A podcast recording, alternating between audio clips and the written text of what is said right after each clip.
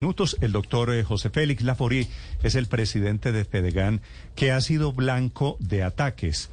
Benito Osorio, por un lado, exgobernador del departamento de Córdoba, que fue presidente del Fondo Ganadero en Montería, lo acusa de haber estado asociado con grupos paramilitares y de haber ayudado a elegir para beneficio de los grupos paramilitares al exfiscal Mario Iguarán. En ese momento gobernaba Álvaro Uribe. Doctor Laforí, buenos días. Buenos días, Néstor. Eh, buenos días para todos. Doctor Laforí, estas acusaciones que no son nuevas que le están haciendo a usted Benito Osorio, exgobernador de, de Córdoba, y Salvatore Mancuso, ¿qué opinión le merecen a usted? Dos cosas. Primero, una precisión. ¿no? Señor.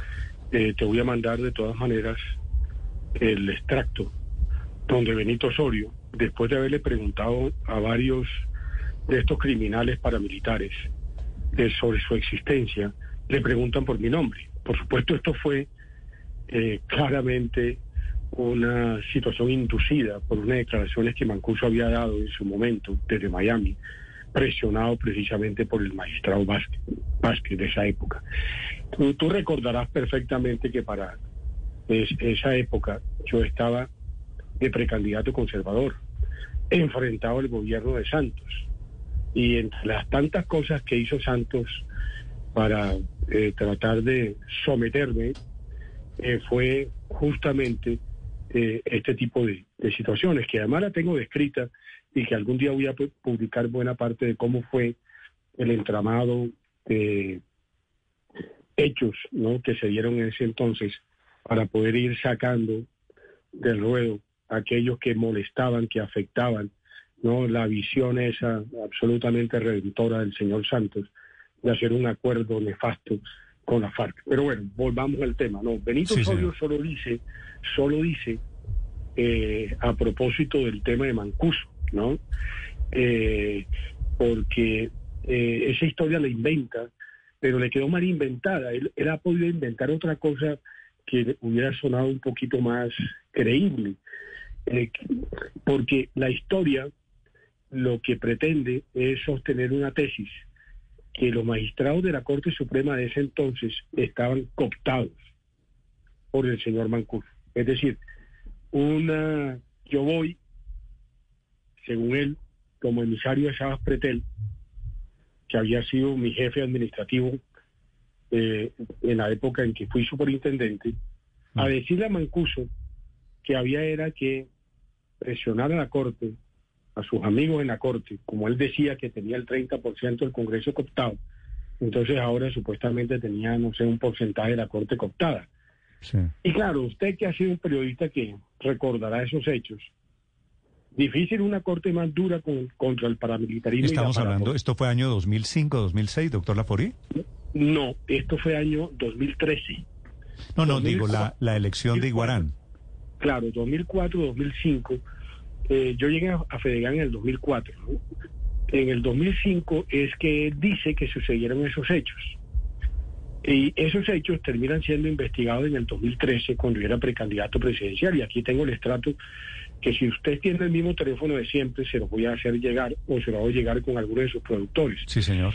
Mire, es increíble que una que le pueda que que, que 10 años después le puedan dar algún grado de credibilidad al hecho. Además, en las circunstancias en que vuelve otra vez a mencionarlo. En ese entonces lo que había era una presión del gobierno y en este ahora lo que se pretende es a propósito del macrocaso que la JEP llega por unos hechos criminales de estos señores en Tulapa, donde él le dice en el extracto que te voy a mandar, es que yo era como medio pirómano. A mí me satisfacía ver... Dice, dice Osorio, Benito Osorio de sí mismo. Claro, cuando él le cuenta en el mismo párrafo, en el mismo párrafo, que es un párrafo muy corto, le preguntan, y, y fulano de tal, no sé, el negro tal, ese es un paramilitar del más y fulano tal, y de pronto le preguntan por mi nombre. O sea, ¿qué tengo que yo que ver con eso? ¿No? Pero doctor Lapori, déjeme, déjeme aclarar una cosa en la relación sí. suya con Benito Osorio.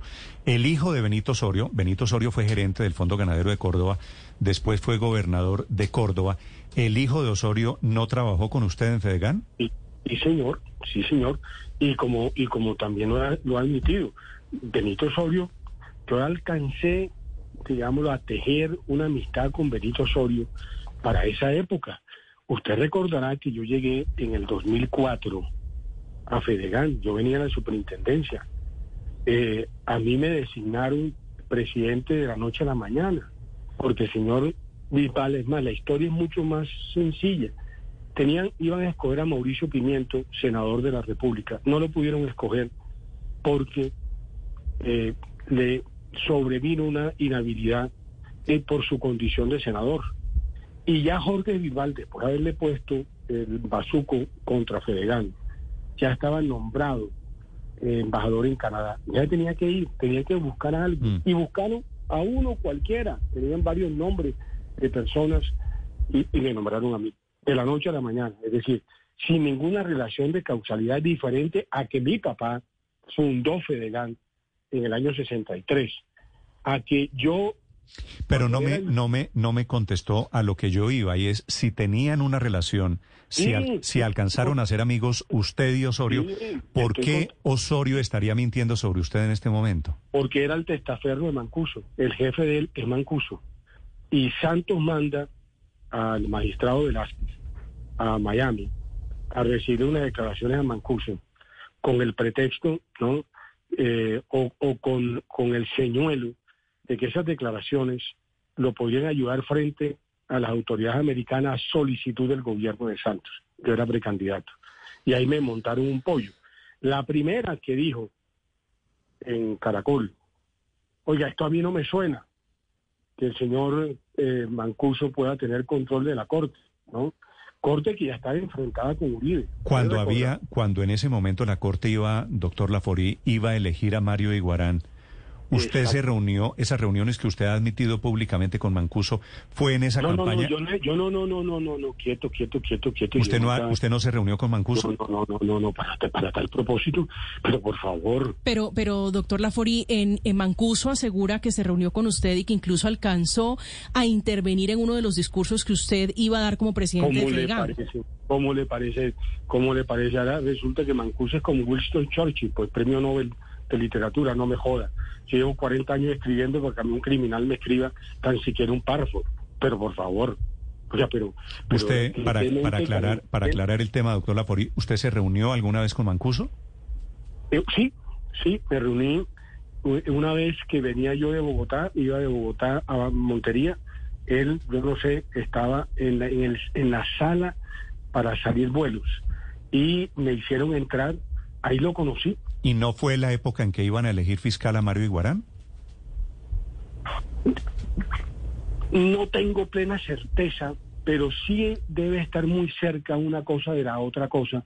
Pero en esa sala, para entonces, habían funcionarios públicos, porque él venía de la entrega de armas de algunos de los frentes de ellos, ahí en el, en- en el aeropuerto, y fue una reunión pública, ahí habían, eh, ahí, por lo menos en el grupo ese, habían 20 o 25 personas. Y bueno, y la sala de salida de aviones estaba llena por supuesto. En consecuencia, claro que sí. Pero, pero es que la gente a veces confunde, eh, Néstor, César con Córdoba. La gente cree que yo soy de Córdoba. Yo no soy de Córdoba. No tuve ningún tipo de relaciones con Córdoba nunca, de ninguna naturaleza. Yo soy es del César Guajira, de Villanueva, Guajira. Eso queda muy lejos, a 500 kilómetros de Córdoba. Es decir, todo el fenómeno paramilitar a mí ni, ni siquiera me tocó en el Cesar porque me fui del Cesar. Por eso es que nunca han podido encontrar ninguna Sí. situación que eventualmente eh, me pueda vincular. Y usted, que en una época eh, frecuentábamos por el tema del Nogal, pues sabe que es así. Yo no tenía ninguna relación con ellos. Esta es una historia inventada, pero déjeme yo le hago una precisión, Néstor. Mire, Señor. él tenía que dar unas declaraciones de la JEP sobre el caso de Tulapa. Esos fueron unos crímenes, uno tras otro, como lo confiesa. Y dice que es pirómano. Y después le dice que él está medicado y que se le olvidan las cosas y las fechas, etcétera, etcétera. En el mismo párrafo que se lo voy a mandar para que usted lo lea. Correcto. Y unos hechos que son del año 90, de los años 90, eh, que tienen que ver con unos hechos del año 2005 han pasado 10 años por lo menos.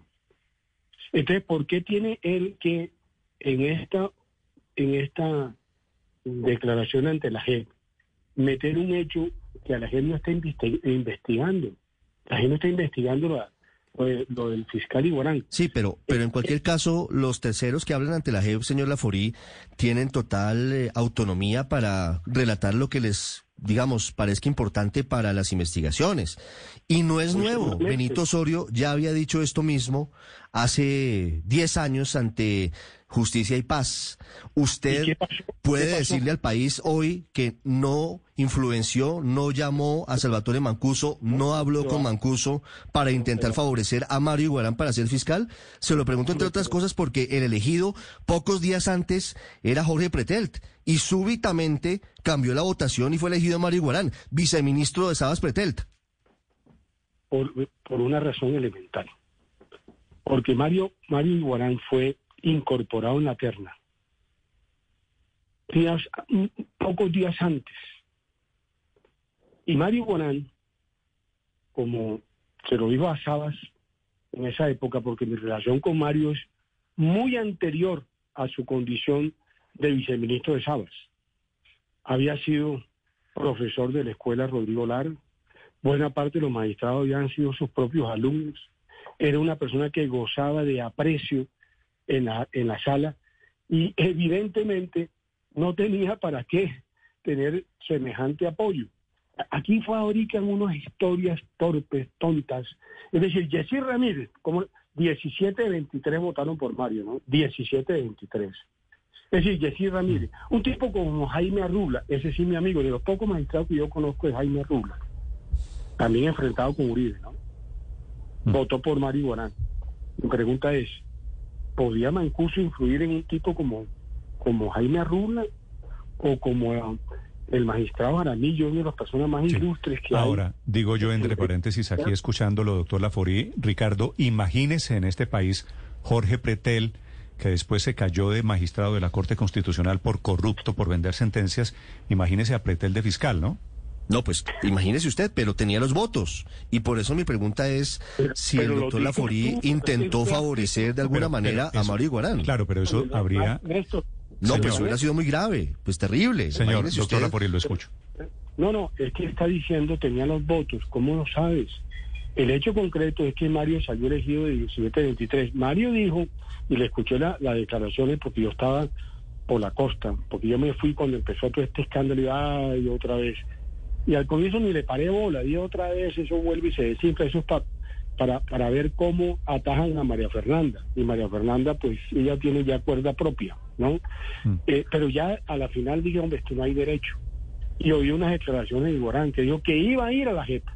Entonces, cuando tú vas a la JEP y echas un cuento, que en este caso nada tenía que ver con Tulapa, 10 años atrás, pues yo sí creo que las declaraciones de un ex fiscal como Mario Guarán en la JEP de pronto el cuento de que esté libre, ¿no? Eh, porque van es precisamente a beneficios. Ellos no van allá a contar la verdad porque se arrepintieron, van es por beneficios. 19 años eh, de condena de desamparo a Benito Saúl. ¿Y usted cree y usted cree que meterlo a usted al baile les ayuda a ellos a obtener más beneficios? Políticamente, políticamente sí, porque acuérdese que aquí hay unos sectores de izquierda que sostienen la tesis que Fedegan es paramilitar. Mm. Sí, punto. O sea, ahí no hay... Eh, nuestro común amigo Pedro Medellín, cuando me nombraron, me dijo, ¿tú qué tienes que ver con el paramilitarismo? Yo no me falta de respeto. Me conoce hace 20 años. Esa es la verdad. Aquí en Colombia rotulan a la gente y la gente queda rotulado. Y en consecuencia uno tiene que hacer el brinco. ¿no? Eh, esa es la realidad. Ahora, los vínculos, los vínculos, doctor Laforí, para ser sincero, los vínculos inclusive de Fedegan, pero especialmente de ganaderos asociados de Fedegan con el paramilitarismo, tampoco se pueden negar, ¿no? Pero a ver, Ernesto, pero, pero, pero revisemos la historia, ¿no? Eh, Gaviria, yo fui viceministro de Agricultura de Gaviria y le tengo respeto y, aprecio. ¿Quién dictó los decretos correspondientes a las convivir? Gaviria. Legalizado por la Corte, eh, Corte Constitucional posteriores. Y eso fue lo que le, le, permitió a San Pedro. No, pero quiero decir... No, no, pero